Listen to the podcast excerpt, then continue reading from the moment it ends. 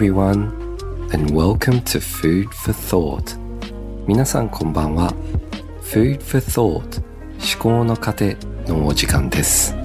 このポッドキャストは帰国子女でカフェ開業の夢見るサラリーマン私森尾が毎回テーマとなる食材について皆さんの思考の糧になるようゆったりと話していく番組です。では本編参りましょう。Let's go!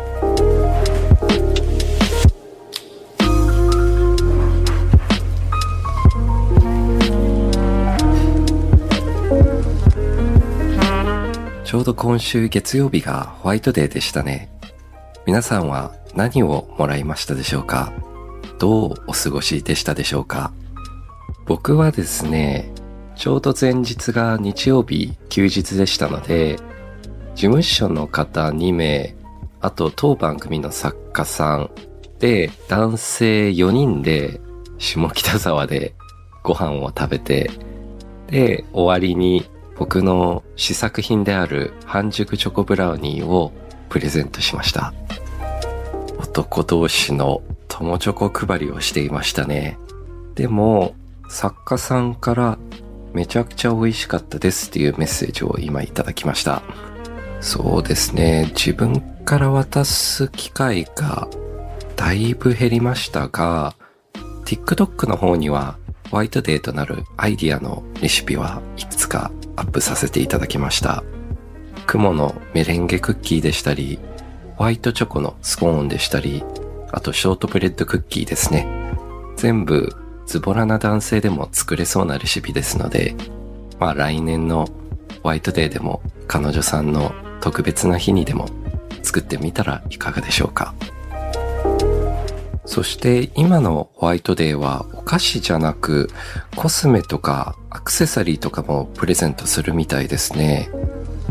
僕の周りで圧倒的に多いのがギフト券ですね。結局何か趣味思考に合わないものをプレゼントするよりもそのままギフト券で渡す方がいいんじゃないかっていう考えだと思うんですけど、うーん、皆さんどうですかね？ギフト券もらうのともしくは一生懸命考えたけど、ちょっと自分では使うのはってなると、どっちの方が嬉しいですかね？僕の中ではプレゼントというのはお気持ちだと思うので、そのものよりも結局は考えてくれたんだっていう気持ちの方が大切だと思うので、その人のことをちょっと想像しながら買ったものをプレゼントしたいとは思いますね。はい。そして僕なんですけど、職場では必ず手作りチョコをプレゼントしていましたね。で、それがちょっと噂になっていたのか、年々バレンタインにもらうチョコレートの数が増えていったんですよね。最初は部署内の女性数名の方からいただいてたんですけど、それが部門内、フロア内、最終的には年に一度くらいしかお話ししない女性の方からももらってたりしてましたね。いや、本当に男性の嫉妬の的だと思うんですけど、いや、お返しも大変なんですよね。いや、作るのが、まあ、2、3個だと普通のオーブンですぐ作れると思うんですけど、いや、もうそれが何倍になっていくともう何回転で作らなければいけないので、いや、すごい時は、本当に3月13日前日は有給取ってたりしてました。ということで、今回はホワイトデーについてお話ししたいと思います。それでは参りましょう。Food for Thought 思考の過程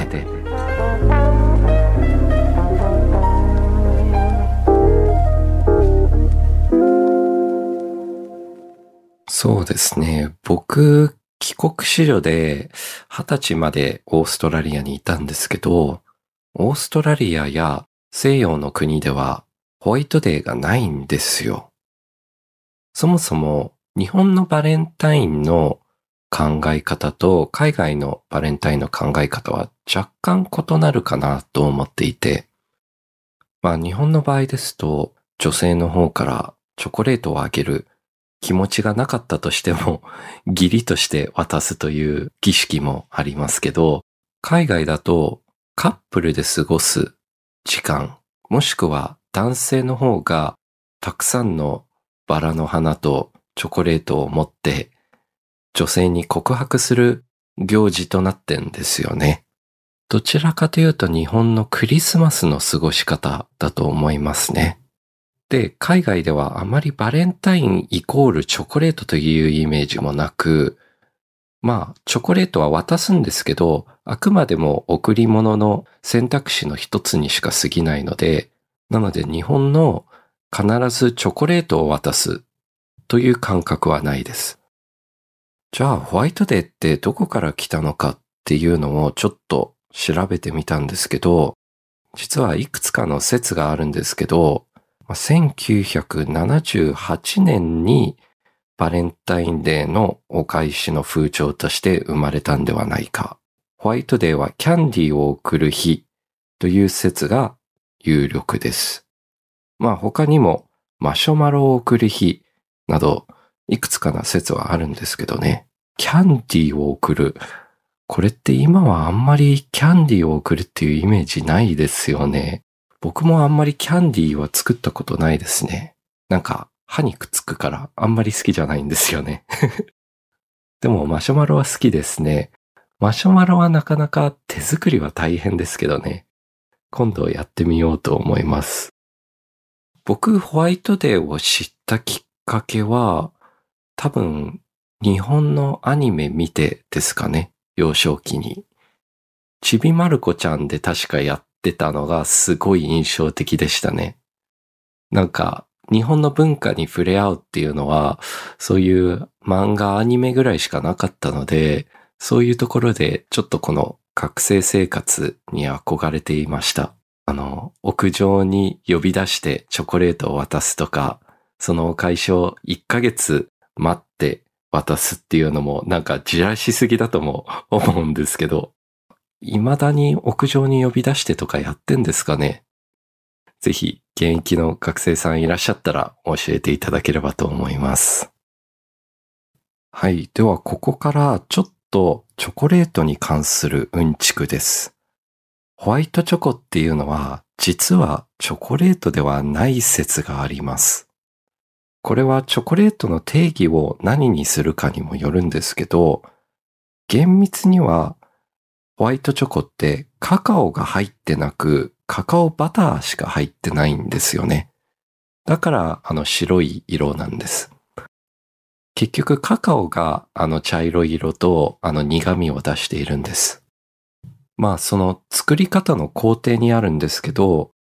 ホワイトチョコもミルクチョコも両方ともカカオ豆を焙煎して、で、それをすりつぶして砂糖を加えるとチョコレートできるんですけど、ホワイトチョコの場合は、すりつぶす段階でカカオマスという茶色い苦い部分を全部出して、で、油だけを残すんですよね。それを固めたものがホワイトチョコになるんですけど、人によってはこれはチョコレートではないと言うんですよね。なので男性の諸君、もし渡す相手が思考の糧のリスナーさんでしたら、もしかしたらホワイトチョコをチョコとして渡したら指摘されるかもしれないですね。ということで、今回はホワイトデーとホワイトチョコの話でした。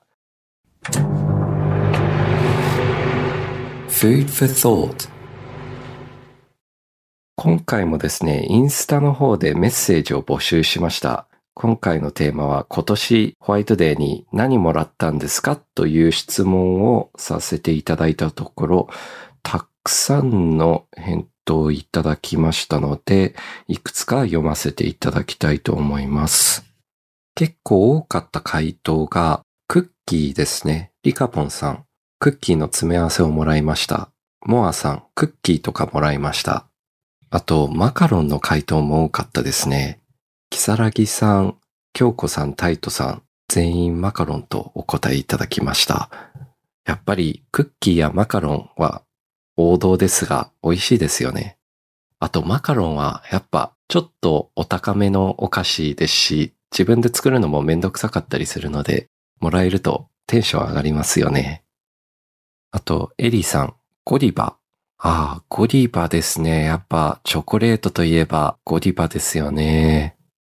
あと、ゆきのさん、手作りメロンパンをもらいました。放課後にわざわざ手渡しで届けに来てくれる姿にキュンとしました。ああ、いいですね。もう青春ですね、これは。これも屋上ですかね。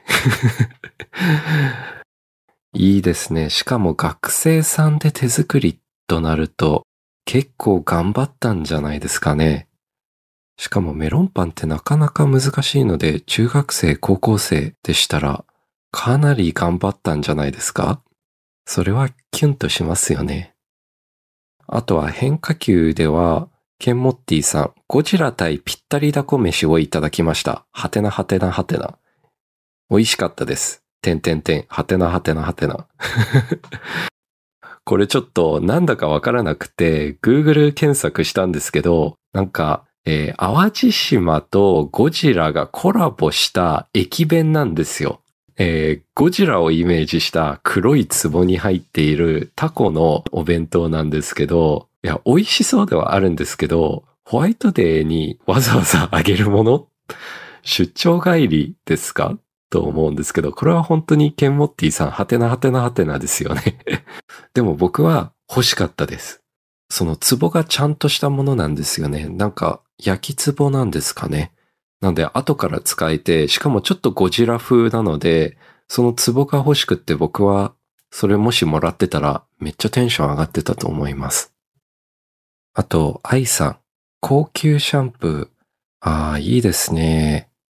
なんか、シャンプーって普通の市販のですと500円ぐらいですので、やっぱりプレゼントでもらわないとこういうの使わないですよね。あと、ナコさん。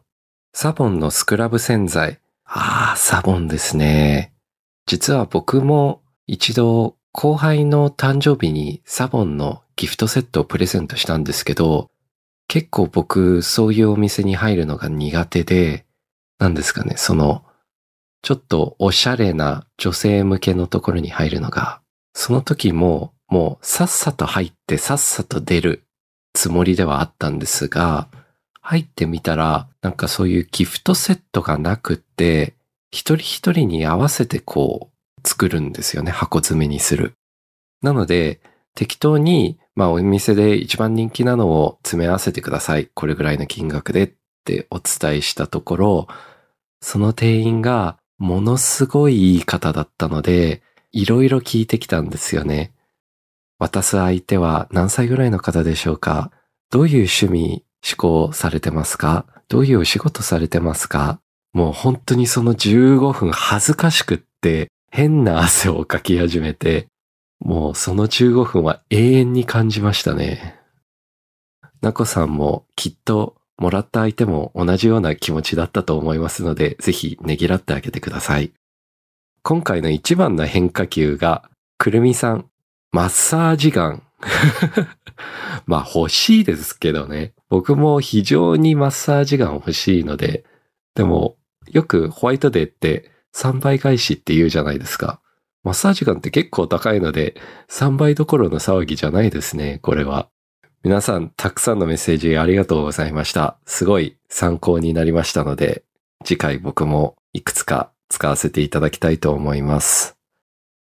このポッドキャストでは皆さんからのメッセージをお待ちしております。インスタのストーリーで不定期に募集しておりますので、ぜひぜひ送ってください。そしてこの番組が面白かった人は番組のフォローと高評価、そして SNS での感想もお願いします。ハッシュタグは思考の過程、漢字で思考の過程をつけてつぶやいてください。そして僕からのお知らせ一つです。まあご存知な方もいらっしゃると思うんですけど、OR 宮下パークというカフェとコラボしてまして、僕のウィーケンドシトロンをそちらで買えますが、期間が3月20日までだったんですが、なんと好評につき3月の31日まで延長しました。なんか連日列もできて売り切れ続出だったみたいですので、なのでぜひ皆さんもお早めにお越しいただいてください。それではまた来週。Good night and goodbye.